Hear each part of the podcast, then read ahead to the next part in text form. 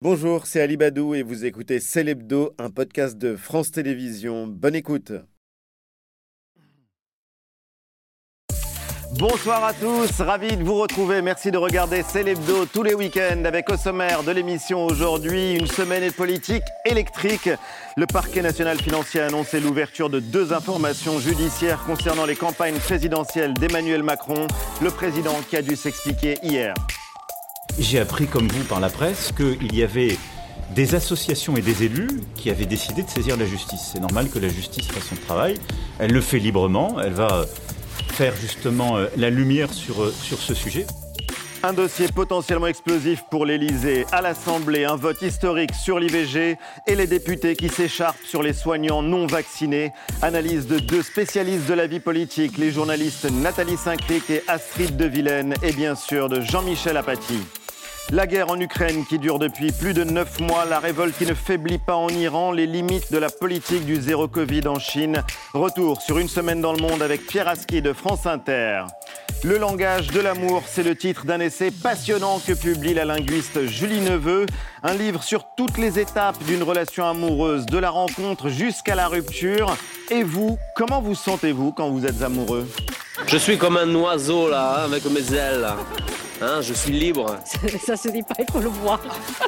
Je suis comme un gros mérou dans une mer chaude. Je flotte et je plane. Physiquement, euh, je suis fier de moi. Oh, je suis...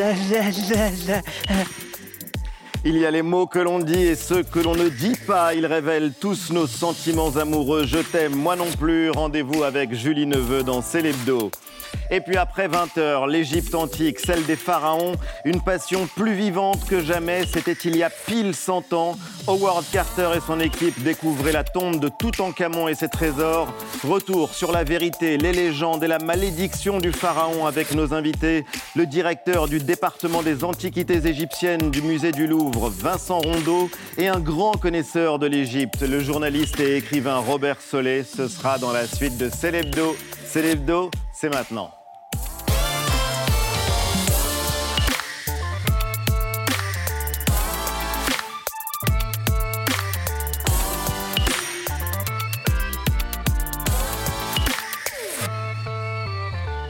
C'est l'hebdo avec toute la bande tricolore que je salue. Mélanie, Jean-Michel, Eva, Antoine. Salut les amis. On a gagné. Heureux de vous retrouver. On a gagné la victoire de la France, doublée de Bappé. Il y a maintenant la cuisse de Bappé, comme on disait, la cuisse de Jupiter. Ah, je ne sais pas. La, je ne la sais pas. comparaison est audacieuse. Enfin. En tout cas, les Bleus sont qualifiés pour les huitièmes. C'est l'essentiel. Et le sport est décidément un sujet politique.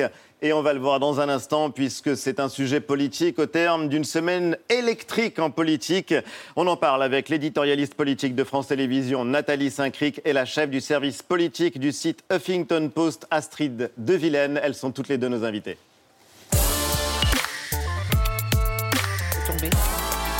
Bonsoir à toutes les deux. Bonsoir. Bonsoir et bienvenue sur le terrain, dans le stade de Célébdo.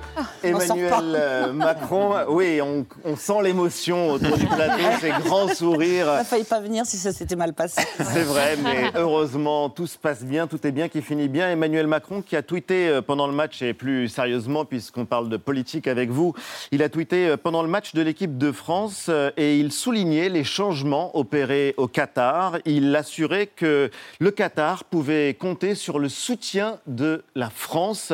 C'est euh, étonnant qu'il ait tweeté ça pendant le match, Nathalie Astrid.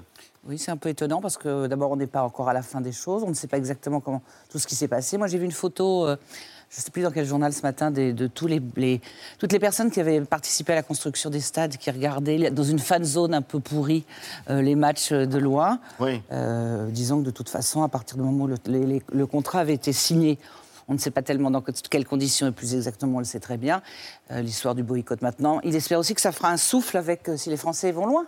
Mais là, en l'occurrence, ce n'était pas un tweet furtif. Il a encouragé l'équipe de France avant le match, mais pendant le match, il soutient le Qatar. Lui-même qui disait il y a quelque temps que le sport n'était pas politique. Moi, je trouve que c'est un petit peu à contre-temps avec tous les problèmes qu'on connaît et que les Français ressentent, je pense, euh, tous les, les, les morts sur les chantiers, euh, les droits LGBT qui ne sont pas respectés, euh, évidemment le climat et, et cette Coupe du Monde qui n'a rien pour le climat, bien au contraire. Donc, C'est étonnant. Euh, Peut-être aussi que c'est aussi son, sa proximité avec Nicolas Sarkozy, qui avait lui-même euh, attribué et soutenu, on le sait, il y a une enquête en cours là-dessus. Justement, on va en parler. Justement, Jean-Michel, étonnant, manière de mais- faire diversion Mais je, je ne sais pas, en même temps, depuis une semaine que la Coupe du Monde a commencé, on sent bien qu'il y a de l'engouement, que les critiques sont quand même passées au deuxième, voire au troisième plan, et qu'il se passe quelque chose d'assez positif dans un pays de culture très éloignée de la nôtre, qui est donc le Qatar. D'une certaine manière, et c'est ce que Emmanuel Macron, peut-être que le timing n'est pas formidable, mais souligne, je ne sais pas ce qu'il entend par changement concret, et peut-être que dans deux, trois jours, on apprendra qu'on vendra quelques rafales au Qatar, et que donc, euh, voilà, euh, ça fait partie des changements, peut-être, je ne sais pas. Peut-être, on ne sait pas. On ne sait Alors pas. faire diversion ou au contraire euh, saluer les progrès d'un pays, toujours est-il que Emmanuel Macron euh, était donc au cœur de l'actualité. Hier, il était en déplacement à Dijon et le parquet national financier a annoncé jeudi, la veille, avoir confié à des juges d'instruction à la fin du mois d'octobre deux enquêtes sur l'intervention des cabinets de conseil pendant les campagnes présidentielles d'Emmanuel Macron en 2017 et 2022. Emmanuel Macron qui a dû réagir hier. J'ai appris, comme vous, par la presse, qu'il y avait des associations et des élus qui avaient décidé de saisir la justice. C'est normal que la justice fasse son travail.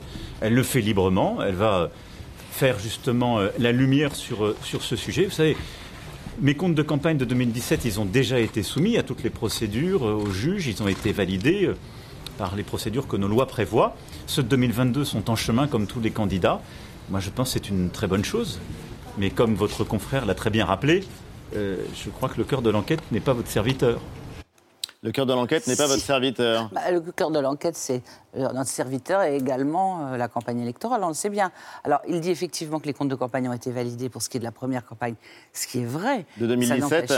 Ça n'empêche pas, pas qu'il y ait un certain nombre d'ombres, et déjà le Sénat s'était penché de là-dessus, sur la participation de- du- du- des équipes de McKinsey qui sont mises en question notamment pour avoir fait du conseil. Bon, peut-être à titre bénévole, mais dans ce cas-là, quelquefois, on renvoie l'ascenseur, et qui également sont mises en question pour avoir été appelés par le gouvernement pour faire un certain, missionnés pour faire un certain nombre d'études. Alors, autant certaines, on nous vend que c'est parce que l'administration est trop lourde, pas adaptée pour organiser euh, ce genre de choses, notamment pendant la pandémie, autant sur certaines études, notamment sur la... L'évolution du métier métier d'enseignant, j'imagine, qui avait euh, été facturé par le cabinet McKinsey, voilà, alors que le 500 000 colloque euros au ministère de l'Éducation nationale. On peut se demander si un cabinet privé comme McKinsey est totalement le plus à même de faire ça. Et enfin, ce qui avait fait mauvais effet au moment du Sénat, c'est que des dirigeants de McKinsey avait dit qu'il payait ses impôts en France, ce qui est vrai. Sauf que les impôts qu'il payait en France étaient minorés par un montage fiscal qui faisait qu'ils étaient imposés ailleurs, notamment dans le Delaware, qui est le summum du Aux paradis fiscal. États-unis, puisque Bon. McKinsey n'a payé aucun impôt sur les sociétés ça, en ça France entre peu mauvais effet. 2011 et 2020. Et dernier point, si votre serviteur, enfin le nôtre, n'est pas touché, il ne le sera effectivement pas touché forcément d'un point de vue juridique pendant la période où il est président, puisqu'il y a une immunité. Mais on peut imaginer que si des choses étaient trouvées, alors pour l'instant, on enquête, on n'a pas trouvé. Oui. Si des choses étaient trouvées, on pourrait euh, se rappeler, il pourrait se rappeler alors, à son bon Quand souvenir même, la à terminé. 2017 est étonnante, hein, parce que personne n'avait vu venir euh, la possibilité que les comptes présentés en 2017 soient insincères. Ça, personne ne l'avait trop vu venir.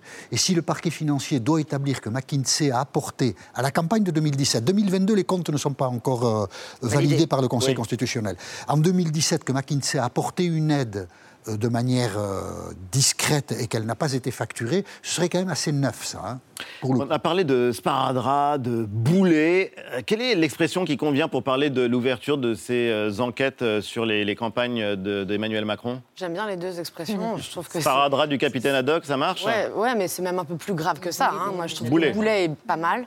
Parce qu'on se souvient, pendant la campagne, ça a beaucoup choqué les Français, en fait, qu'on qu'on ait recours à ces cabinets de conseil pour des montants énormes. hein. En 2021, c'est 1 milliard d'euros.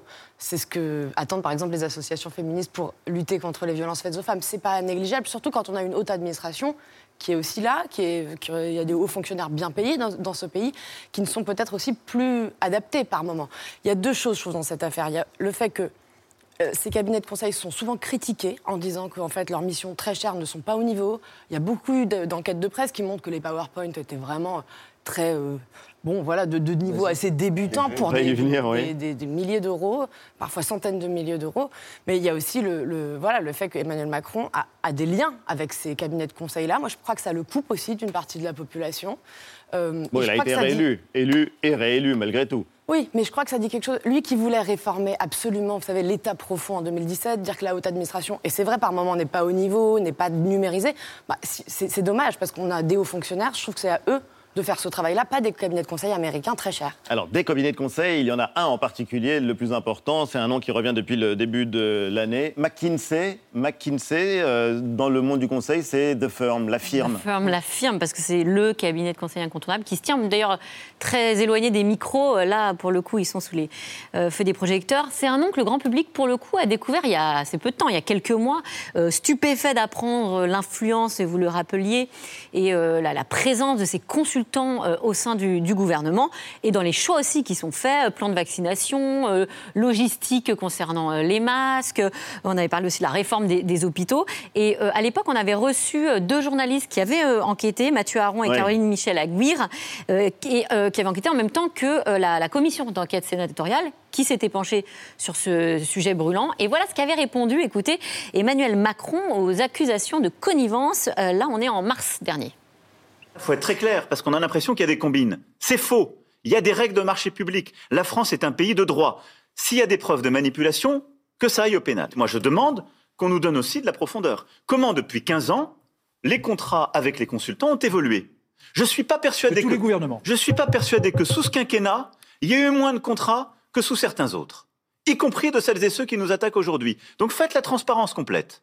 Alors, est-ce que les choses ont- changé depuis? Est-ce que le gouvernement a rectifié le tir et finalement sollicite moins euh, les consultants Je ne suis pas forcément en mesure de vous dire ça. C'est vrai que le, enfin, l'excuse qui est de dire, et on ils l'ont tous fait, on le fait peut-être un peu moins que les autres, n'est pas forcément la meilleure excuse. Et puis il y aurait surtout une solution, c'est-à-dire qu'au moment où il y a eu la commission d'enquête au Sénat, il a été proposé que les archives, enfin que les documents de la présidence permettant de savoir exactement dans quelles conditions les collaborateurs de McKinsey ont travaillé, notamment pour les campagnes. Oui. Alors, qu'ils en connaissent, c'est normal. Je veux dire, il y a un moment donné où la technostructure, le- les chefs, les, les politiques, un certain nombre de grands, de hauts fonctionnaires ou d'avocats, conseils, tous ces gens-là, ils se sont Là, vus. on entendait sa colère en mars. Bah, oui, Ça vous alors sa, concert, colère était ou feinte ou il en rajoutait un petit peu en considérant qu'il fallait regarder chez tout le monde. Et de fait, on a vu que cette histoire a été assez peu exploitée. Quand le PNF, le parquet national financier, a ouvert euh, son, son enquête, en gros, la droite n'a pas dit grand-chose, notamment parce que la femme d'Éric Ciotti elle-même fait les On va en parler. Voilà. Donc, si vous voulez, il y a une espèce de... Mais effectivement, une solution très simple, il y a des documents, on, les a, on a demandé à ce qu'ils soient consultables, et pour l'instant, l'Élysée n'a pas répondu favorablement, ni pour 2017, ni pour 2022. Un mot, Astrid? Oui, et, deux- et les deux sénateurs qui ont fait ce rapport sur McKinsey et sur les cabinets de conseil, ils demandaient d'ailleurs hein, une loi pour que ce soit au moins transparent, rendu public, puisque c'est notre argent, l'argent public, que tous les Français puissent avoir accès à quelle mission, pour quel euh, résultat et pour combien d'argent public. Et ça, on a du mal, hein, nous, journalistes, à avoir ces données-là dans les ministères. hein, je peux vous- Alors, on va passer de l'Elysée à l'Assemblée, de la rive droite à la rive gauche de Paris, de l'autre côté de la Seine. Semaine intense à l'Assemblée nationale, euh, notamment hier et jeudi. Vous y étiez, euh, Astrid de Villene. Et d'abord, un vote historique sur l'IVG. Oui, c'était donc jeudi à l'Assemblée euh, nationale. Le groupe LFI présentait une proposition de loi visant à inscrire le droit à l'IVG dans la Constitution. C'était un texte porté par la présidente du groupe LFI, Mathilde Panot, et qui a été voté par une large majorité. Et les débats ont été marqués notamment par le discours très fort d'Aurore Berger du groupe Renaissance, présidente du groupe Renaissance. Elle a fait son retour pour annoncer qu'elle retirait son texte qui était semblable à celui euh, proposé par euh, LFI, qui devait être présenté lundi prochain. Et au cours de ce discours, elle a évoqué l'histoire de sa mère, qui avait eu recours à l'IVG dans des conditions absolument effroyables. Et alors, elle a invité l'ensemble des députés à voter cette proposition de loi. La question de l'accès à l'IVG, la question de sa protection, c'est pas un caprice, c'est pas un gain politique, c'est pas une question de groupe politique. Alors je le dis de manière claire, au nom de toutes les femmes, au nom de toutes nos mères qui se sont battues, au nom de toutes nos filles qui n'ont plus jamais à devoir se battre, je l'espère, oui, je suis ici pour cela, pour voter ce texte, et j'espère qu'il sera voté de manière très large aujourd'hui.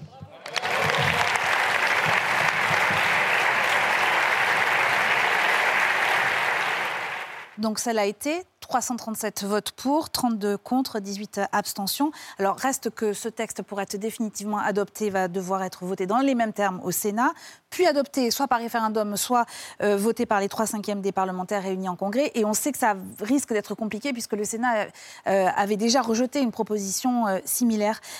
Astrid, est-ce que ça veut dire que le vote de jeudi était vraiment historique, comme le disait Ali, ou au contraire, c'était avant tout un geste symbolique une loi symbolique Moi, j'étais dans les tribunes à ce moment-là, j'ai senti une émotion, comme au moment du mariage pour tous. Je crois qu'il s'est passé Ah, quelque réel. chose. Ouais, ouais. Et tout parti confondu. Euh, non, parce que le RN, euh, une partie de LR était assis, mais de l'autre côté, à gauche, il y avait Renaissance, Modem, c'était très impressionnant. Et même nous, journalistes, il y a eu un silence. Enfin, c'est des beaux moments parlementaires quand même, surtout Ah dans oui. une période où ben, on sait que le droit euh, à l'IVG est menacé, parfois euh, empêché dans certains pays. Donc euh, je crois que c'était, et surtout politiquement, de voir LFI et Renaissance s'allier comme ça, le geste assez élégant d'Aurore Berger qui suit, qui suit ce dossier de manière importante depuis longtemps, qui a enlevé son texte pour voter celui de la France Insoumise, c'est des choses qui, dans une euh, assemblée aussi parfois violente, on en parlera, euh, Oui, on font du bien presque, vous voyez Oui. Oui, c'est très symboliquement important. C'est politiquement bien joué. Excusez-moi de revenir à des choses terre à terre, mais il se trouve que c'est euh, la Renaissance, c'est-à-dire le, le- la Ah, vous voyez l'habileté derrière l'émotion. Il a été dit aussi par Aurore Berger que c'était non pas une brèche, mais un indicateur qu'on pouvait quand même de temps en temps avoir des majorités d'idées, même avec des ennemis. Donc il y a le beau geste. Il y a surtout quelque chose de très important qui est l'attitude de LR et du Rassemblement national, qui certes, il y a 8 LR qui ont voté contre. il Mais doit y en 32 avoir députés ont voté contre et et, qui- ils sont 23 tous du LR ou et RN. qui montre, en plus du sondage qui ont été faits auprès des Français, qui donne à 71 ou 74 la- la- l'approbation de l'entrée de la Constitution, qui montre que ça a changé. Souvenez-vous, enfin vous n'étiez pas né en 75, que pour adopter la loi Veil, il y avait eu un tiers seulement de la majorité présidentielle de droite qui avait voté, et il avait fallu l'intégralité du PS et du PC pour le faire voter. Donc la droite n'en voulait pas, même si elle le proposait, la gauche le soutenait. Donc c'est en général des textes comme ça qui peuvent faire qu'on a des drôles de majorité. Mais on va voir, au moment, comme le disait Eva, au Sénat, Oui. et si le gouvernement reprend à son propre compte le texte de loi, seule façon d'éviter le référendum qui risquerait de faire traîner les choses et de l'avoir simplement à 3 cinquièmes au Congrès. Alors le paradoxe, c'est qu'il y a ce moment très fort que vous décriviez très bien, euh, Astrid, euh, à l'instant, mais le paradoxe, c'est que le soir même, jeudi soir, de l'électricité dans l'hémicycle à propos d'un tout autre sujet qui n'a rien à voir. La question, c'est faut-il ou non réintégrer les personnels soignants non vaccinés contre le Covid? On a vu des insultes, on a entendu des invectives et même des hurlements. Regardez cet échange. Vous êtes euh, content d'avoir pu trouver. Vous, êtes content d'avoir pu trouver euh, une petite mesquinerie euh, obstructive pour ne pas laisser une niche aller jusqu'au bout? Tu vas la fermer. Ah non Non, c'est pas possible. Non, monsieur Serva, c'est une invective. Monsieur Serva, non. Chers collègues, chers collègues, on ne peut pas en venir aux invectives de cette manière-là. La séance est suspendue pour 5 minutes. Tu vas la fermer, donc euh, ça vous fait rire et ça vous concerne en même temps. C'était Olivier Servat, qui est député euh, centriste de la Guadeloupe. Et il s'adressait à Sylvain Maillard, qui est député Renaissance euh, élu à Paris. Euh, le porte-parole du gouvernement a parlé d'un niveau de tension inédit. Alors, inédit récemment, mais enfin, faut se calmer. Enfin, je veux dire, je pense que, et sous la quatrième et sous la troisième, quand on parlait de décolonisation, ou au moment du mouvement Poujade, la violence était, suffisait, était bien plus forte que ça. Mais, Mais il faut ça expliquer. quand même Non, mais fort. il est tard. Je vérifie avec Astrid pendant qu'on l'entendait. Il était 23 heures. Alors, je dis pas qu'ils sont fatigués vers 23 heures, mais pour peu que, bon, ça peut un peu irriter les esprits. En plus, il y avait eu plein de manips avant de jeux euh, en utilisant toutes les facultés parlementaires, c'est-à-dire des dépôts de faux d'amendements, de sous-amendements pour faire traîner pour euh, Émeric Caron qui retire son texte de loi sur la corrida et le gouvernement à ce moment-là en panique parce qu'ils ne sont pas nombreux et que si c'était ce texte de manière à réintégrer les soignants et proposé, il peut être adopté alors que la, majorité n'en veut pas. Donc il y a eu un vent de panique à l'Assemblée du côté euh, de Renaissance, ce qui explique que peut-être que tout le monde ait fait un peu d'obstruction et que tu vas la fermer était une conclusion peut-être pas très distinguée, mais Non. ça peut arriver Il quand y a un même. précédent dans les annales parlementaires.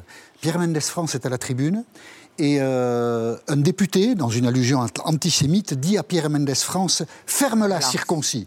Et Pierre Mendès France lui répond Votre femme est trop bavarde, monsieur. bon, c'est assez terrible. Et euh, ça permet de faire malgré tout euh, une forme de transition hasardeuse. Mais parce qu'hier, c'était la journée internationale pour l'élimination de la violence à l'égard des femmes. Emmanuel Macron était en déplacement à Dijon. C'est l'une des grandes causes du quinquennat. Et c'est un déplacement qui a eu lieu au moment où la France insoumise est toujours face au cas Adrien Caténins. On a appris cette semaine qu'Adrien Caténins était accusé par son épouse de violences physiques et psychologiques depuis plusieurs années. Il n'est toujours pas réapparu euh, dans, l'hémicycle. Le groupe LFI l'a exclu de ses activités jusqu'à ce que la justice se prononce, donc a priori jusqu'à la, mi-décembre. Euh, Alexis Corbière, son collègue, déclarait, je cite, les électeurs doivent garder le contrôle de leurs élus. Est-ce que ça doit se jouer, le cas Caténins, devant la justice, devant les électeurs, ou est-ce que, comme Jean-Michel a pu le dire, c'est une question qui est morale pour vous? Pour moi, c'est une question politique. C'est une question politique. Parce qu'en fait, je ne peux pas me prononcer sur la justice, je n'ai pas accès au dossier et elle ne s'est pas prononcée. Mais politiquement, je trouve que c'est une façon, enfin, une stratégie très étonnante de la part de la France insoumise, même de manière très cynique. Je ne comprends pas pourquoi, depuis le mois de septembre, ils soutiennent ce député euh, au mépris de tous leurs principes, de tous leurs programmes et de tout ce qu'ils ont pu, en plus, demander aux autres groupes euh, du type gouvernement Renaissance, qui ont eu aussi des cas d'accusation de, de, violence sexuelle et dont ils demandaient immédiatement la démission et qu'ils huaient les Abad et les Darmanin sur les bancs de l'Assemblée. Donc, il y a une espèce de, une sorte de deux poids deux mesures qui, à mon avis, est délétère. On le sait en interne à la France Insoumise, beaucoup de femmes d'ailleurs n'apprécient pas du tout la façon dont ça se passe. Et moi, je trouve que ça dit aussi leur façon très clanique, avec le fameux tweet de Jean-Luc Mélenchon au mois de septembre, de, gouverner et d'être aussi peu à l'écoute de la société. Il y a eu deux manifestations très importantes au mois, cet automne, celle sur la, contre la, vie chère et celle de nous toutes euh, samedi dernier. Et, et, les militantes de gauche féministes disaient toutes qu'Attenin, c'est pas possible. Donc il faut qu'ils écoutent, à mon avis, ça parce qu'ils sont en train de finalement faire en sorte qu'il y ait un feuilleton. Et le 13 décembre, ils vont encore être. Euh, en fait, ils auront passé leur premier semestre à parler de l'affaire Quatennens. Si on regarde la question d'un point de vue politique, Jean-Michel, c'est un problème au sein de la NUPES, puisqu'on a entendu le patron des socialistes, Olivier Faure, le patron des communistes, Fabien Roussel, s'opposer au euh, retour d'Adrien de, Caténas dans, dans Et aussi Sandrine Rousseau. Et, donc, effectivement, c'est LFI contre les autres. C'est C'est une question morale. Hein. Est-ce qu'un homme qui fait l'aveu d'avoir giflé la femme avec laquelle euh, il partage sa vie peut représenter le peuple? La question est non. La réponse est non. Voilà, euh, c'est quand même une question morale. Et c'est effectivement parce qu'il veut préserver son copain que Jean-Luc Mélenchon a amené toute la France insoumise sur une position, à mon avis, totalement intenable. Au pire, qu'Adrien Quatennens démissionne et qu'il se représente. On verra bien ce que les électeurs diront de la gifle. et il y a donc euh, la question euh, politique et une question qui est un peu passée inaperçue, mais qui est extrêmement importante. C'est une question sociale. Antoine, gros dossier pour le gouvernement, c'est le projet de réforme de la loi chômage. Oui, réforme qui a été présentée lundi dernier par le gouvernement, après plusieurs mois de concertation hein, avec euh, différents partenaires sociaux. Deux mots euh, pour en résumer les grandes lignes. Durée et flexibilité. Durée parce que c'est la durée d'indemnisation qui va diminuer, moins 25% dès le 1er février prochain. Et flexibilité parce que cette durée changera en fonction du taux de chômage. Un exemple concret pour vous donner euh, une idée claire. Un chômeur qui aurait droit dans les conditions actuelles à 12 mois d'indemnisation n'aura plus le droit qu'à 9 mois d'indemnisation, moins 25% donc, sauf et c'est là qu'intervient la flexibilité, si le taux de chômage dépasse les 9% ou s'il augmente de 0,8% sur un trimestre. Dans ces conditions, en cas de forte hausse du chômage, donc, la durée d'indemnisation reviendra à ce qu'elle est aujourd'hui. Avec cette réforme qui ne concerne d'ailleurs ni les salariés d'outre-mer ni les intermittents, le ministre du Travail, Olivier Dussopt, espère ainsi 100 à 150 000 retours à l'emploi supplémentaires l'an prochain. Euh, c'est une réforme qui a suscité beaucoup de réactions, inacceptable euh, pour les syndicats, une réforme de bon sens selon le MEDEF. Euh, Nathalie Saint-Cric, comment vous pourriez la, qualifier, vous, cette, euh, cette, réforme? Je la qualifierais avec un premier prisme qui est le prisme économique et qui correspond assez bien aux valeurs qui sont, aux valeurs, aux valeurs enfin, à la pensée du, du, microcosme macroniste, c'est-à-dire en considérant que le plein emploi est l'objectif et que quand on regarde dans les autres pays européens, il y a un moment donné où la trop grande, alors je ne parle pas je ne donne pas mon avis, mais c'est le point de vue euh, du, du gouvernement, où une forme de, de non pas d'assistanat, mais une, la fa- une façon d'indemniser assez longtemps, ne, ne pousse pas un certain nombre de personnes à retourner à l'emploi. Et c'est effectivement indexé sur un taux de chômage. Ça, c'est le premier point. On a pu parler Et le deuxième, le exactement. Et le deuxième problème, c'est qu'ils se sont rendus compte, enfin le- beaucoup se sont rendus compte que dans un certain nombre de milieux populaires, de la classe moyenne inférieure, c'est-à-dire les gens qui travaillent et qui ont l'impression de ne pas s'en sortir, il y a une espèce de montée de, la dénonciation de l'assistanat en disant Regardez, moi je travaille, euh, mais je ne suis pas extrêmement bien payé, et mon voisin, il ne travaille pas, et lui, il a presque comme moi. Et dans leur immense perspective qui est de dire Prions le ciel pour que Marine Le Pen ne passe pas au pouvoir, ils se sont dit qu'on pouvait vendre cette réforme de façon assez euh, modérée, c'est-à-dire en mettant des, des parapluies. C'est-à-dire on n'est pas, on ne vit pas. L'indemnisation chômage, ça date d'une époque où il y avait des taux de chômage qui étaient explosifs. En Hmm. considérant que ça baisse, ils se sont dit que c'était quelque chose qui, en étant fait de façon progressive, euh, pouvait éventuellement passer. Et d'ailleurs, la façon dont Dussopt, Olivier Dussopt a mené cette réforme a certes créé euh, un certain nombre de réflexions, mais finalement, ça n'a pas été une bombe. Alors Ça n'a pas été une bombe, Non. mais ça aurait pu l'être. Quand on entend le porte-parole du gouvernement dire euh, 18 mois pour trouver un travail, c'est suffisant, je le cite et je mets les mots entre Alors, c'est pas n'importe quel travail, hein, quand Oui. même. Et c'est vrai qu'ils avancent un certain nombre de, règlement- de, de- de réglementations européennes, que ce soit en Angleterre, parce que l'Angleterre, c'est le bouquet, euh, que ce soit même en Italie, dans- aux Pays-Bas, dans un certain nombre de pays nordiques. On est parmi les moyens plus en termes d'indemnisation. Euh, oui, moi je trouve, je- je trouve étonnant qu'il n'y ait pas eu de contestation sociale dans la rue en fait. C'est-à-dire que c'est quand même une grosse réforme, hein. c'est Ouais, quand même des droits en moins, euh, et ça passe euh, comme ça. En effet, les syndicats se, se- se disent euh, opposés, mais enfin, ça ne met pas des gens dans la rue, comme on a pu le voir par exemple pour les retraites, etc. Moi j'en ai parlé avec quelques salariés qui disaient on n'a plus envie d'aller manifester parce qu'on a peur. Il y a aussi ça qui restera, je pense, du, du quinquennat Macron, hein, le- les violences dans, les manifestations, peur des, des forces de l'ordre, des, des, des gaz lacrymogènes qu'on a vu dans, toutes les, dans tous les derniers mouvements sociaux. Donc moi je crois que l'atout d'Emmanuel Macron dans cette réforme, comme pour la retraite d'ailleurs, c'est Olivier Dussopt, puisqu'il vient de la gauche, il vient du Parti socialiste, il était très proche de Martine Aubry, la dame des 35 heures, et c'est vrai que lui fait aussi passer, il est en duo avec Gérald Darmanin sur l'immigration, donc il fait aussi passer des réformes euh, plutôt à droite, plutôt libérales, ou en tout cas pas du tout euh, que la gauche n'aurait pas porté, et ça c'est plutôt malin, habile de la part d'Emmanuel Macron. Et avec des Français qui disent tout, enfin beaucoup disent, euh, sont au courant de gens qui disent on cherche à embaucher, on ne réussit pas. Donc l'espèce de d'ambiance générale qui est, je parle pas que des Ouais, secteurs en tension, musique. c'est la, la restauration, le bâtiment, et on a tous des gens qui nous disent j'essaie d'embaucher, ça ne marche pas. Donc l'idée que pff, ça pourrait passer, alors après on verra pour la rue. d'Astrid, euh, si les retraites, euh, ça passe. Oui, ça, ce serait si pour ça le s'est mois de bien passé, ça peut ne pas se passer aussi bien après. Vous restez euh, toutes les deux avec nous tout de suite, Jean-Michel. Étonnant, non Silence Silence pour la France Ukrainke, Ukrainci. Si vous avez aimé, vous pouvez mettre des petits pouces bleus. Ça nous donne le moral. Comme disait un de mes prédécesseurs, ça m'en touche une sans bouger l'autre.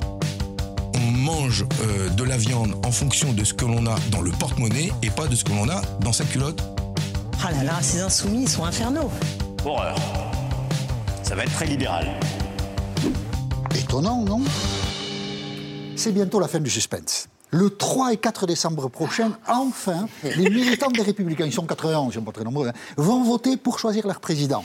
Éric Ciotti, Bruno Retailleau ou Aurélien Pradier, qui étaient tous les trois sur LCI lundi soir, pour leur unique débat. Et vous, allez l'entendre, la question qui était posée, c'est euh, sur la question de l'immigration, qu'est-ce qui vous différencie du Rassemblement national? Écoutez comment on patine dans la semoule. Voilà, c'est parti.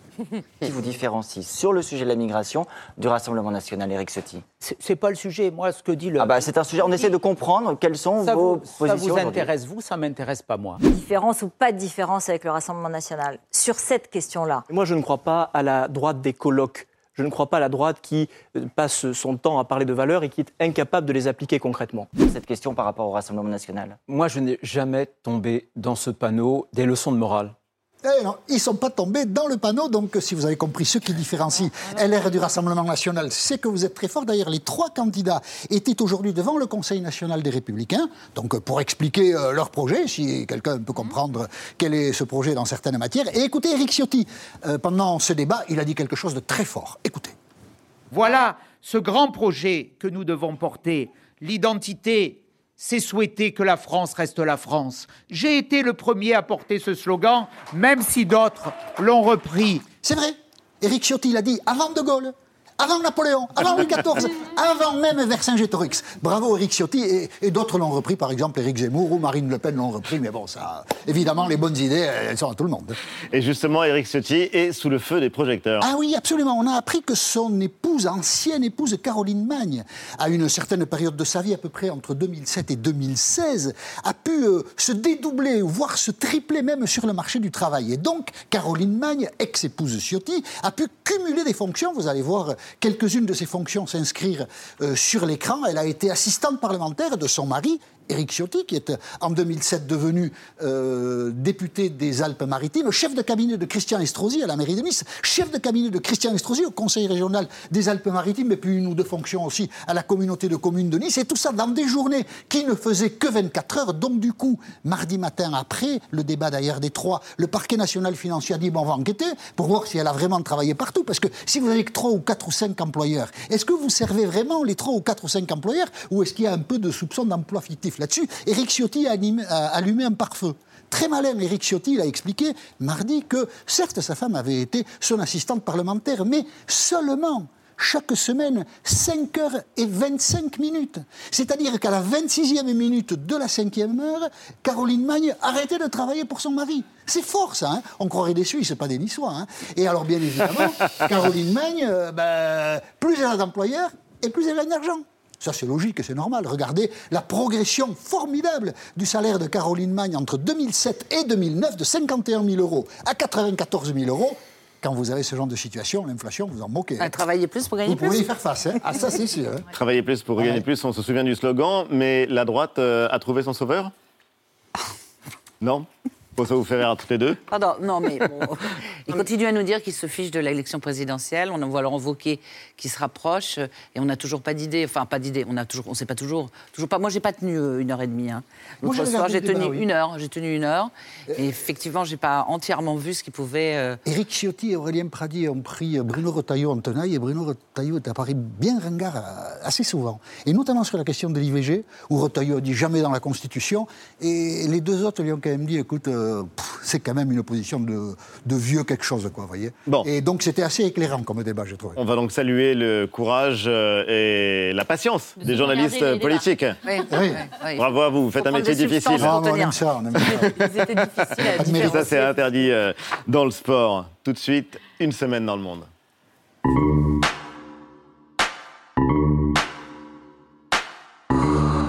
En Iran, la révolte continue, la vague de répression se déchaîne, notamment dans les régions kurdes du pays où le régime iranien utilise désormais des armes lourdes contre les manifestants. Des dizaines de civils tués, dont de nombreux enfants, disent les ONG. On ne compte plus les arrestations, notamment dans la prison d'Evin à Téhéran. Torture, viol, emprisonnement. Le régime est prêt à tout pour museler la contestation. En Ukraine, neuf mois de guerre et les forces russes sont sur la défensive. Des combats acharnés qui se poursuivent sur la longue ligne de front. Pluie de missiles sur les infrastructures et les populations civiles. Situation humanitaire catastrophique avec le retour des températures négatives et des millions d'Ukrainiens qui n'ont plus accès à l'électricité ou à l'eau potable. Tout indique qu'il n'y aura pas de répit alors que l'hiver s'installe. En Chine, émeute dans la principale usine d'iPhone au monde. 200 000 ouvriers confinés malgré eux dans ce qu'on appelle Apple City, ce gigantesque site de Foxconn et des images rares d'ouvriers qui s'en prennent aux forces de sécurité chinoises. Ils refusent d'être enfermés, notamment dans la province de Zhengzhou. Combien de temps la Chine pourra-t-elle tenir cette politique du zéro Covid? Bonsoir Pierre Aski et bienvenue camarade de France Inter, chroniqueur géopolitique. Vous connaissez mieux que personne la Chine, en l'occurrence le Covid est toujours là, mais on a appris à vivre avec. Le monde entier a l'impression d'avoir tourné la page, sauf en Chine. C'est assez impressionnant de voir qu'il y a combien de personnes aujourd'hui confinées en Chine? Plusieurs centaines de millions. Plusieurs centaines Oui, de et millions. en fait, quand vous regardez, il y a une carte qui est diffusée par les autorités chinoises avec les zones à risque. Euh, cette semaine, la carte couvre l'intégralité de la Chine. Il n'y a plus une province qui échappe aujourd'hui au Covid. Il y a 32 000 cas 32 par 000 jour. cas Alors, 32 000 cas, c'est le record pour la Chine depuis euh, 2020. Mais nous, on a, des- on a eu, des, euh, des- avec une population bien inférieure, euh, trois, quatre fois plus euh, de cas, euh, et on a appris, à- à- à- grâce au vaccin, à vivre avec. La Chine euh, a cru qu'elle pouvait, en s'isolant, euh, éviter cette phase parce que son vaccin n'est pas assez bon, et Oui. donc elle n'a pas voulu importer des vaccins occidentaux. C'est un- un- une question de fierté nationale, idéologique. Les Et vaccins, en l'occurrence, sont américains. de la politique zéro Covid. Voilà. Et il y a eu donc la, la- la vague Omicron qui est arrivée et qui euh, euh, est en train de balayer euh, la Chine aujourd'hui. Euh, et, et le gouvernement est, est totalement démuni parce qu'il a appliqué le même code depuis, euh, le même protocole depuis le début. Euh, on isole, on, on confine euh, des millions de personnes pour une centaine de de cas. millions, oui. Euh, vous avez aujourd'hui des émeutes euh, à, à Urumqi, qui est la capitale du Xinjiang, la province de l'ouest de la Chine. Euh, Urumqi est confiné depuis 100 jours. 100 jours, pour 100 cas par jour. Donc c'est hallucinant, c'est des millions de personnes. Et aujourd'hui, vous avez eu, parce que les images circulent et les gens se disent, bah, si, les, euh, si ailleurs on dit non, bah, nous aussi on va dire non, vous avez eu des, des véritables émeutes parce qu'il y a eu un incendie à Urumqi. Et les- la population, et il y a eu 10 morts. Et les gens disent, euh, les secours n'ont pas pu arriver à cause des barrières et des, et des contrôles du confinement. Et donc la population est descendue dans la rue aujourd'hui pour protester. Donc Et on a... se soulever et s'emporter même contre les forces de sécurité, ces images, elles sont invraisemblables. Celles Ouais. qu'on a vues de l'usine Foxconn, c'est 200 000 ouvriers qui y sont, qui devaient être confinés. Et euh, en vous écoutant sur Inter, on découvre, ou en tout cas, on se dit que c'est vrai, les Chinois, ils regardent la Coupe du Monde au Qatar comme le monde Les Chinois, ils voient des rassemblements de milliers de personnes dans des stades qui ne portent pas de masque. C'est l'une des raisons qui peuvent expliquer ces, euh, ces révoltes ou ces soulèvements? Je, pense que beaucoup de gens se posaient beaucoup de questions depuis le printemps, depuis le confinement de Shanghai, qui a été très problématique avec des gens euh, qui avaient faim et qui criaient aux fenêtres on a faim. Euh, donc les gens se posent des questions depuis. Et là, vous avez eu sur les réseaux sociaux chinois les deux images. Euh, côte à côte, les hommes en blanc euh, qui viennent chercher les gens pour les emmener dans des camps de, euh, de confinement, et de l'autre côté les stades du Qatar. Ce- Cette image, elle Et a, vous les suivez, les réseaux sociaux elle- chinois? oui, cette image, elle a sidéré les gens en disant mais on est sur la même planète euh, euh, euh, et, et ce qu'ils n'avaient pas vu parce que euh, ça n'a pas été très euh, euh, connu en Chine, mais tous les pays autour de la Chine, la Corée du Sud, Taïwan, qui avaient la même politique, exactement la même politique, ont vacciné massivement. Et Oui. aujourd'hui, moi j'étais à Taïwan il y a trois semaines, il n'y a plus une seule restriction. euh, à Taïwan. Et donc, vous avez euh, ces, ces situations assez paradoxales où le gouvernement a raté un tournant et, euh, et- et a cru qu'il pouvait euh, éternellement euh, garder cette, cette politique et aujourd'hui se retrouve avec une crise qu'il n'a pas euh, prévue, qu'il n'a pas anticipée et qui est aujourd'hui un vrai problème politique. Parce Bien que, euh, parce que même quand vous êtes un pays autoritaire et la- la- le gouvernement chinois n'est pas menacé de tomber parce que euh, les, les gens descendent dans la rue, euh, mais il y a, même dans un pays autoritaire, vous avez besoin d'un contrat social. Et ce contrat social, il est remis en question aujourd'hui. Contrat social, c'est l'État protecteur qui garantit la prospérité, la grandeur du pays. La, la protection aujourd'hui, elle n'est plus là. Les gens ne, ne la vivent plus. Et, et- et d'une certaine manière, c'est le point commun des trois crises que, que vous avez évoquées dans le, dans le sujet. La Chine, l'Iran. l'Iran et l'Ukraine. C'est que dans les trois cas, vous avez des pays autoritaires qui sont dans une posture de défi de, de l'ordre international occidental et qui sont confrontés à des crises qu'ils n'avaient pas prévues. Euh, L'Ukraine, la Russie n'avaient pas prévu une telle résistance et que la guerre euh, euh, durerait aussi longtemps. L'Iran, évidemment, n'avait pas prévu le soulèvement des femmes et de la jeunesse et, et- et- et qu'il reste imperméable à cette répression. Et, et la Chine, euh, ce, ce- ce- ce glissement, ce dérapage du Covid euh, qui fait descendre les gens dans la rue, euh, n'avait pas été anticipé. Alors justement, l'Iran, l'Iran où la répression ne faiblit pas, des milliers d'hommes, de femmes continuent de manifester tous les jours, Pierre, et on a vu des arrestations en masse, des manifestants, des intellectuels, Antoine, des journalistes, des artistes qui ont apporté, enfin leur point commun, c'est d'avoir apporté leur soutien à la révolte. Oui, un sportif hein, également, presque le dernier en date. hein, C'était avant-hier jeudi, un, un footballeur célèbre en Iran, Voria Rafouri, arrêté donc jeudi après avoir apporté son soutien euh, aux manifestations. C'était euh, sur les réseaux sociaux. D'autres personnalités ont été arrêtées ces derniers jours. L'actrice Engame Raziani, interpellée euh, pour avoir diffusé euh, une vidéo sur son compte Instagram, dans laquelle elle disait Ce sera sûrement ma dernière vidéo. Euh, elle était alors bien consciente du, du danger. Autre Quel comédienne. courage. euh, Katayoun Riahi, elle aussi a été arrêtée juste après avoir euh, accordé un, entretien, entretien dans lequel elle s'exprimait euh, sans son foulard, entretien dans lequel elle disait les gens n'ont plus peur de la prison car l'Iran est déjà devenu la plus grande prison, malheureusement. Euh, Qu'est-ce que signifient ces arrestations de personnalités, Pierre Aski, et, quelles peuvent être également leurs conséquences sur le, mouvement de contestation et de protestation? Euh, Ça signifie que le, mouvement a passé un, cap. Quand vous avez des gens qui ont des positions sociales, une notoriété, une situation euh, matérielle et, un espace de liberté un peu plus grand que, la population, qui prennent le risque aujourd'hui de tout perdre et de se retrouver euh, en prison, euh, ça veut dire qu'il y a un cap qui a été franchi, que la peur a, a disparu et que les gens se projettent déjà dans, dans autre chose. Et, euh, et- et c'est toute la question aujourd'hui, c'est est-ce que ce mouvement, ce soulèvement est une révolution? Est-ce qu'il sera réprimé dans, dans le sang? Est-ce qu'on va vers une option syrienne, c'est-à-dire de, de guerre civile, où une partie des forces de l'ordre pourrait basculer du côté des, des manifestants?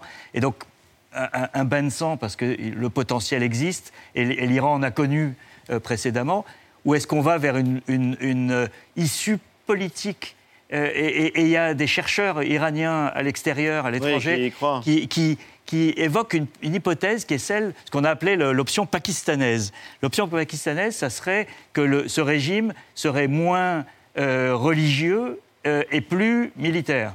Et donc vous, aurez, vous auriez une sorte de, de rééquilibrage entre les mollahs qui sont aujourd'hui le cœur, le centre du pouvoir, le guide suprême qui est un religieux, euh, mais ça serait euh, une, une baisse de cette influence au profit des gardiens de la Révolution qui, eux, pourraient lâcher du lest sur le plan sociétal, c'est-à-dire dire à la population, euh, vous voulez pas porter le voile euh, si vous n'avez pas envie, ben, vous le portez pas. Vous voulez euh, vous tenir par la main dans la rue ou aller à des concerts, etc. Mais le pouvoir resterait entre les mains du, régime et, et- surtout sa capacité d'action nationale et internationale. Un mot de conclusion malgré tout, euh, Pierre, parce que la géopolitique du foot, euh, ça existe et on s'en aperçoit chaque jour euh, davantage. Et pour le coup, ça se passe en dehors des stades. Vous les avez peut-être vues, ces images, des scènes invraisemblables au Qatar, des supporters saoudiens et iraniens qui font la fête ensemble dans la rue alors que les deux pays sont ennemis, ils sont en situation de guerre froide et parfois chaude sur des théâtres euh, extérieurs. Comment comprendre ces, euh, ces images saoudiens et iraniens euh, unis autour de l'amour du foot? Alors, je pense qu'il ne faut pas en tirer des conclusions excessives. Le- le- le- L'euphorie du, du sport, etc. On a vu aussi euh, des Iraniens fraterniser avec des Israéliens. Oui, Euh, est impensable. Voilà. Euh, et donc, euh, euh, bon, je, pe- je pense qu'il ne faut pas y voir plus que le- cet instant, mais c'est quand même int- intéressant et, et- et bien que ça se passe. De ce point de vue-là, c'est la, la- la partie souriante de cette Coupe du Monde qui en a des, des moins souriants. La Coupe des mondes, Des mondes, voilà. le journal Le. Monde cet après-midi. Merci Pierre Aski euh, pour votre éclairage. Vous restez avec nous. Merci Astrid de Villene d'avoir été l'invité de Célébdo. Je rappelle votre livre Les sept capitaux de la gauche euh, en attendant les Les sept- péchés. les péchés, pardon. Qu'est-ce que j'ai dit Sept capitaux. Les sept capitaux. bah, Pas. C'est un beau lapsus. euh, le lapsus est joli, mais en tout cas, ce sont les sept cap- péchés capitaux de la gauche. Je vais décidément très y ce arriver. Et euh, un sujet qui euh, nous intéresse tous, un essai euh, passionnant qui vient de paraître. Le langage de l'amour. Comment les mots révèlent nos sentiments. Je t'aime, ne me quitte pas. Mon bébé, mon lapin, les petits surnoms dans le couple.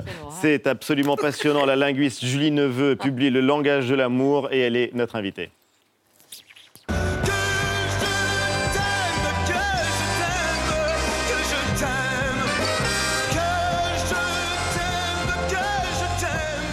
Bonsoir, bonsoir Julie Neveu, les petits surnoms dans le couple, bienvenue. Vous entrez sur l'une des chansons qui fait la bande originale de votre livre qui est absolument euh, passionnant. Mais juste sur les petits noms, les petits noms dans le couple, allez, au hasard, dans la rue, ça donne ça.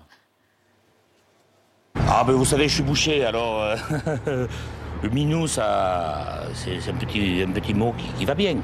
Ma zouzouille. Mon zou. Je l'appelle Tarzan. Parce qu'il est fort. Donc j'appelle mon Mimi. Et Mimi arrive. Et Mimi se pointe. D'accord, c'est une chasse, c'est pas le chien, parce que le chien s'appelle Mimi aussi. Et quand on siffle, il arrive. On arrive tous les deux. Voilà. Alors voilà Mimi. On voit l'importance des mots en amour et vous allez nous dire euh, pourquoi, euh, Julie, parce que c'est vraiment passionnant. Ça va de la rencontre à la rupture. Les mots révèlent nos sentiments. C'est un livre formidable sur ce qu'on a tous ressenti euh, en amour, parce qu'il n'y a pas d'amour sans mots d'amour. On croise dans votre livre Aya Nakamura, Corneille, Johnny, je l'ai dit, Annie Ernaux, Shakespeare, François Mitterrand. Et vous imaginez Roméo et Juliette en 2021, pas à Vérone, mais à Paris et en plein Covid. Oui. Pourquoi? Bon, j'étais inspirée par l'époque, je pense.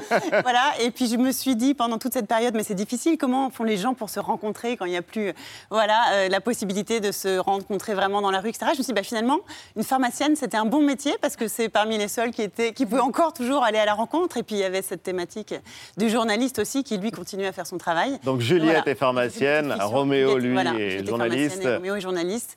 Et il vient se faire faire un test qui est tout de suite une forme de, de pénétration légère. Et donc, euh, du coup, je me suis dit, voilà, je vais nouer mon début de romance de cette façon romantique-là. Voilà. Parce qu'il y a des moments très drôles, des moments beaucoup plus sérieux. On a vécu une révolution euh, sexuelle. On pense évidemment aux réseaux sociaux, on pense aussi aux textos, on pense aux trois points de suspension, par exemple, euh, dans les textos. Euh, Il y a un nouveau discours amoureux Bah, C'est-à-dire qu'il y a surtout un dialogue, mais qui s'enflamme très vite sur une temporalité de la communication qui est beaucoup plus excessive et, qui explose dès le début et qui peut euh, gonfler un petit peu la première phase, je parle de l'amour fantasme, la phase où on s'imagine beaucoup ce que l'autre est et qu'on échange beaucoup et qu'on crée une sorte d'illusion de communion et d'intimité, alors que peut-être en vrai, la personne n'est pas du tout celle qu'on s'imagine qu'elle est. Alors, il y a votre livre qui fait référence au fragment d'un discours amoureux de Roland Barthes. C'est un chef-d'œuvre. La forme lui est euh, empruntée. euh, Et il y a d'ailleurs, comme chez Barthes, tout ce qui, tout ce qui ne change pas. Les euh, je t'aime, les promesses déterminées, les promesses d'éternité, euh, les mensonges, les mots qui blessent. On va en parler, mais tout commence évidemment avec la rencontre. Avec la fameuse rencontre que vous avez commencé à évoquer.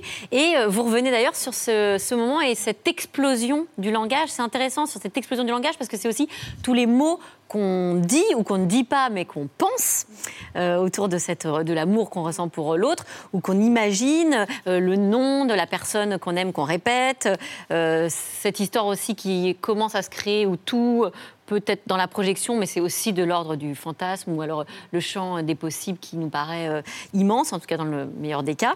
Et vous montrez qu'on est euh, euh, souvent beaucoup à guetter les signes, comme si une rencontre amoureuse finalement ne pouvait pas être juste le fruit de quelque chose de peut-être beaucoup plus prosaïque et peut-être beaucoup plus terre à terre que le pur hasard. Non, on, on guette finalement à une sorte de signe du destin. Pourquoi Ouais. est-ce qu'on a besoin de convoquer le destin à ce point-là? Bien, on a besoin de- d'asseoir vraiment notre euh, histoire d'amour et c'est un peu comme si on construisait à deux une métaphysique en fait. C'est-à-dire une métaphysique, on, on cherche à poser une cause première et ce sera la nécessité puisqu'il faut que cette histoire arrive et il faut qu'elle soit, Il faut ouais, qu'elle ait un sens, ouais. Voilà.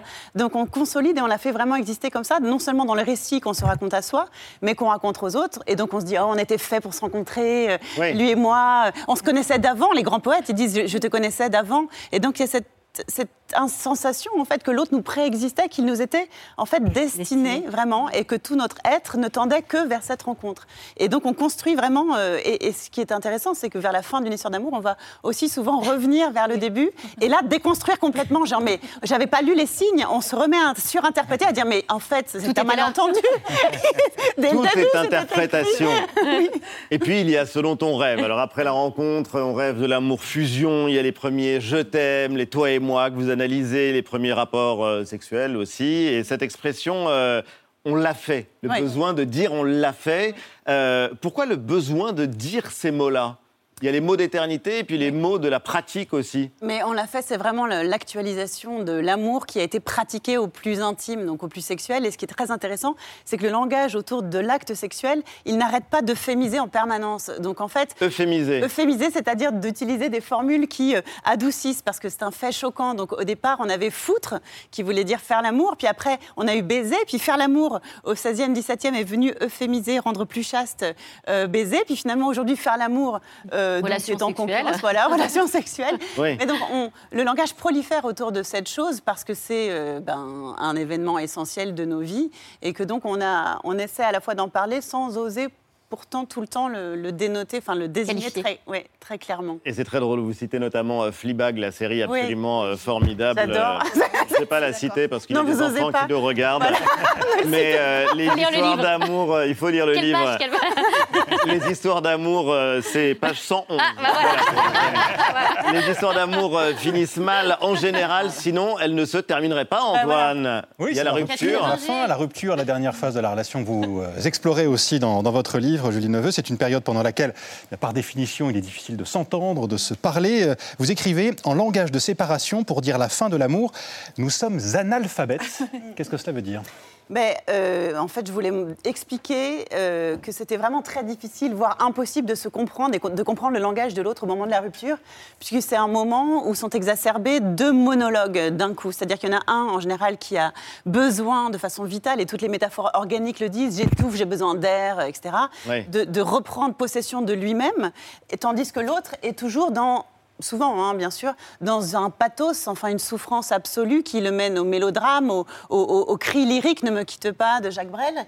Et donc c'est très difficile à ce moment-là de s'entendre, tout simplement de se comprendre. Et donc c'est seulement le temps euh, passant qu'on va pouvoir revenir dessus, reparler, peut-être dire la formule la seule performative, à savoir je ne t'aime plus. Mais ça, c'est aussi difficile et courageux que le premier Je t'aime, Exactement. écrivez-vous. C'est encore plus difficile. ouais. Et alors, il y a une série culte, Eva. qui n'a cessé de parler d'amour, Sex and the City. Euh, on a sélectionné une, une scène qui nous a paru parlante. D'accord. Pour le coup, Carrie, l'héroïne, a une relation un peu compliquée avec son petit ami qui s'appelle Burger. Elle a envie de lui donner quand même une nouvelle chance et elle l'invite chez elle. D'accord. I hear they're making a comeback.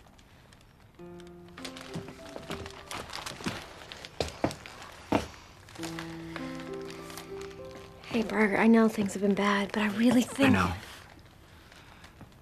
I love you, Carrie. I want to try to make this work. Ah, c'est tellement beau. Alors oui. Mais attendez. Il se passe un truc. Bougez pas le lendemain matin. Ah voilà.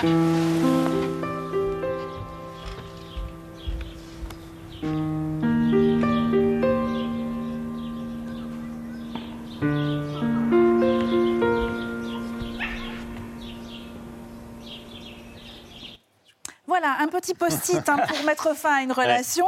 Est-ce que Carrie, elle n'aurait pas dû lire votre livre et, et- et notamment la phrase de Corneille que vous mettez à un moment donné en exergue d'un amant qui s'en va, de quoi sert la parole? Au fond, au bout d'un moment, les mots, ça ne sert plus à rien. Ça ne sert plus à rien, surtout ils ne valent plus rien au moment où vous souffrez. Ils ne valent plus rien. C'est-à-dire qu'on a seulement envie d'entendre je t'aime encore, je veux rester. Et toute autre parole euh, est douloureuse Ouais. en fait. Ouais. c'est dans une pièce.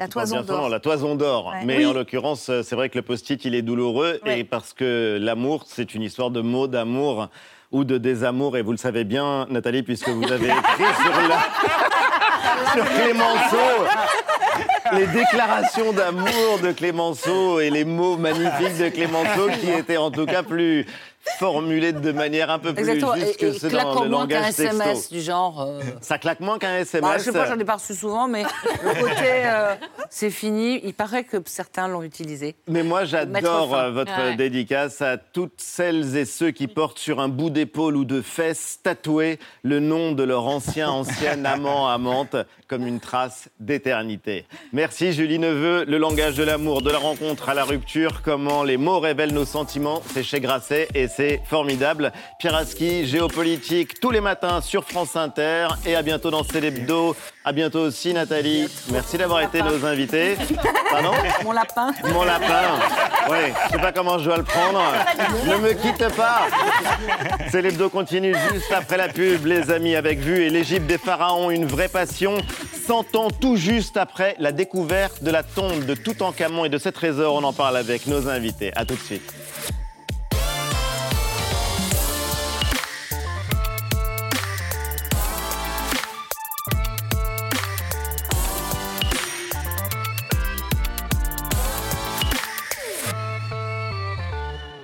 C'était Célébdo, un podcast de France Télévisions. N'hésitez pas à vous y abonner. Vous pouvez également retrouver les replays de l'émission en vidéo sur France.tv.